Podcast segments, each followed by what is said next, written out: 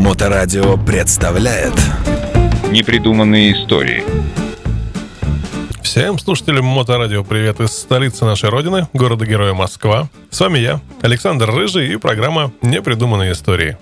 Когда речь заходит о американских мотоциклах Второй мировой войны, все сразу вспоминают Харли Дэвидсон VLA-42. Почему-то исторически сложилось так, что в тени этого знаменитого мотоцикла остается его младший брат – Indian 741B. Похожие по конструкции и по компоновке, но незаслуженно обойденные как в исторических публикациях, так и зачастую среди любителей старинной техники. И вот восстанавливаем справедливость и рассказываем историю этой не менее достойной машины – Первый шаг на тропу войны компания, выпускавшая мотоциклы с городом названием «Индеец», сделала, как ни странно, задолго до официального вступления Соединенных Штатов в боевые действия. Еще осенью 1939 года фирма получила заказ от французского правительства на поставку 5000 экземпляров Indian Chief с колясками для армии этой страны. Поскольку за весь предыдущий год предприятие выпустило всего лишь 3651 мотоцикл, можно понять значение такого контракта. В марте 1940 года 2200 комплектов были погружены в Нью-Йоркском порту на панамское судно Hanseatic Star водоизмещением 6000 тонн, зафрахтованное шведской компанией Swedish Export Line. 12 апреля корабль взял курс на французский порт Гавр, но к месту назначения так и не прибыл. Что с ним стало, неизвестно до сих пор. Скорее всего, пароход стал жертвой волчьей стаи немецкого адмирала Денниса, чьи подлодки рыскали по всей Атлантике. Так или иначе, но на дне океана, в числе прочего, нашла приют и крупная партия американских мотоциклов. Фирма-производитель понесла разве что моральный ущерб, поскольку деньги за отгруженную продукцию были получены заранее. Параллельно с выполнением французского заказа заводские специалисты решали проблему оснащения собственной армии, ибо военный департамент США, справедливо полагая, что союзнический долг не позволит стране отсиживаться за океаном, потребовал от обеих американских мотопроизводителей предоставить для оценочных испытаний армейские модели. Для создания совершенно новых образцов не имелось ни времени, ни средств, поэтому пришлось использовать домашние заготовки – Однако, если конкуренты из Harley Davidson пошли по простому пути, совершенствуя довоенные модели VL, то конструкторы Indian решили применить военную хитрость. Они создали компиляцию из наиболее удачных узлов нескольких собственных моделей. Двухцилиндровый нижнеклапанный V-образный мотор рабочим объемом 500 кубиков был взят от самой маленькой модели Junior Scout. Причем для облегчения его запуска и увеличения срока службы его дефорсировали – Снизили степень сжатия, изменили фазы газораспределения, уменьшили диаметр впускных клапанов, и все это несколько снизило динамические показатели мотоцикла, но от армейской машины никто многого и не требовал. Учитывая возможные неблагоприятные условия эксплуатации, перед карбюратором был установлен мощный маслоинерционный воздушный фильтр по конструкции аналогичной Харлеевскому. В качестве моторной передачи использовали проверенную и надежную трехрядную втулочную цепь. Коробку передач решили взять от 1200-кубовой модели Chief. Это была простая и надежная трехступенчатая конструкция, обеспечивающая достаточный запас прочности даже при самой варварской эксплуатации. Шестерни в ней в постоянном зацеплении не находились, а при переключении скоростей одна блок шестерня перемещалась по шлицам первичного вала. Поскольку этот узел для трансмиссии Scout казался чужим, главная передача, в отличие от прототипа, переместилась с левой стороны на правую. Паянная трубчатая рама открытого типа без малейших изменений была взята от среднего брата, модели Sport Scout 750 кубиков. С нее же использовали усиленную параллелограммную переднюю вилку типа Web. Перья ее удлинили в нижней части на полтора дюйма, что обеспечило дорожный просвет в 130 мм. Сравните, с 75 мм у основного конкурента. Цивильные крылья для улучшения проходимости машины были заменены на менее глубокие, но более широкие – на заднем крыле устанавливался мощный багажник с кронштейнами для крепления сумок или канистр. Электрооборудование для нового мотоцикла выпускала фирма Autolite. Согласно американскому армейскому стандарту, осветительная арматура была дополнена передним и задним маскировочными фонарями.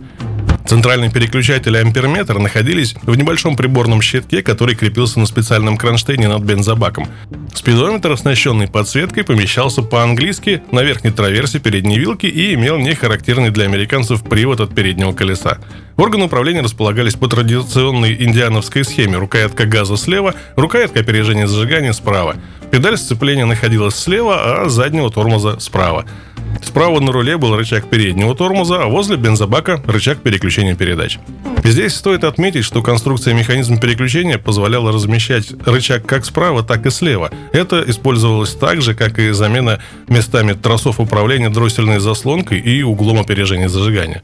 В противном случае, особенно при поставках мотоциклов в войска британского содружества и Красной армии, возникали некоторые сложности.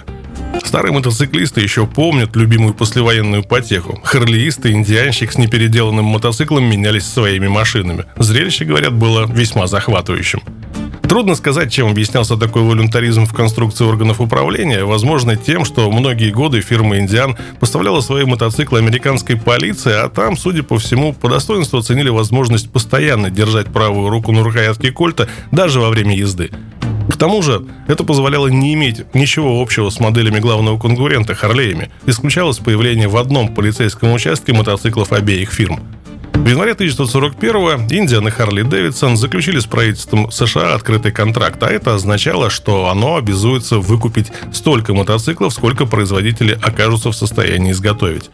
Однако Индиан не смог воспользоваться этой возможностью в полной мере. Когда-то, еще перед Первой мировой войной, фирма была способна выпускать ежегодно более 30 тысяч машин, но теперь старое оборудование было изношено, часть станков в годы Великой депрессии распродали, новые давно не приобретались, а с началом войны это стало делом и вовсе невозможным. Почти все предприятия страны получили обширные военные заказы, и станочный парк был задействован полностью. В декабре 1941 года Япония напала на Перл-Харбор. Война была объявлена, и страна перешла на военное положение – Выпуск гражданской продукции был полностью прекращен, и к моменту фирма «Индиан» в качестве основной продукции выпускала описанную выше модель, получившую обозначение 741B.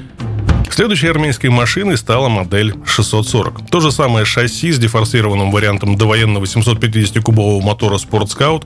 Для использования с коляской предлагалась версия довоенного же 1200-кубового чифа, получившая обозначение 340. Обе эти машины практически не поставлялись никуда, кроме армейских частей, дислоцировавшихся на территории Америки. В 1943 году по заказу военного департамента была спроектирована совершенно новая модель 841 с своеобразным нижнеклапанным двигателем с рабочим объемом 750 кубиков.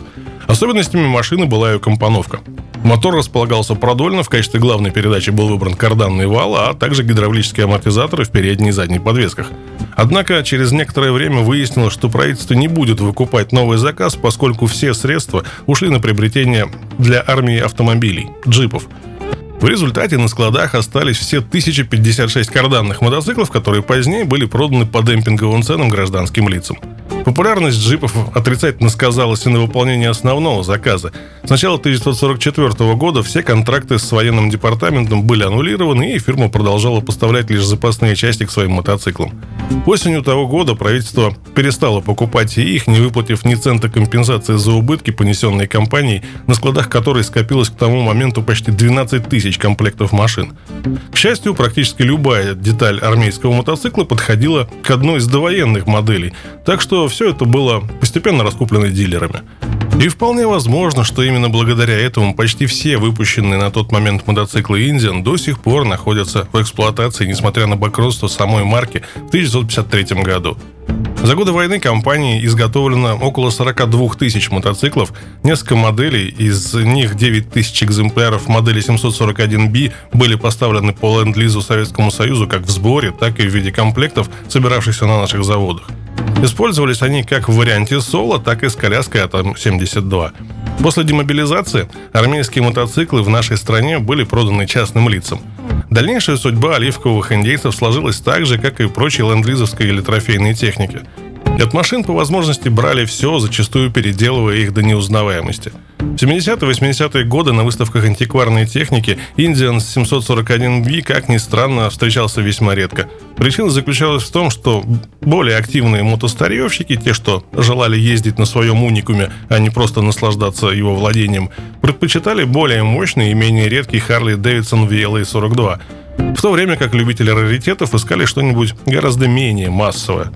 В конце веселых 90-х наши индюки мелкими стайками и поодиночке стали улетать в западном направлении. Тем не менее, хочется верить, что, несмотря на многолетнюю убийственную эксплуатацию и интенсивный экспорт за рубеж, это уже редкая птица все-таки все еще водится в наших краях. Вот такая вот история. Традиционно напоминаю, что этот и предыдущие выпуски вы можете прослушать в архиве радиостанции в любое удобное для вас время, а с вами были непридуманные истории Александр Рыжий и Мотоклуб Хост. До встречи через неделю. Непридуманные истории. На Моторадио.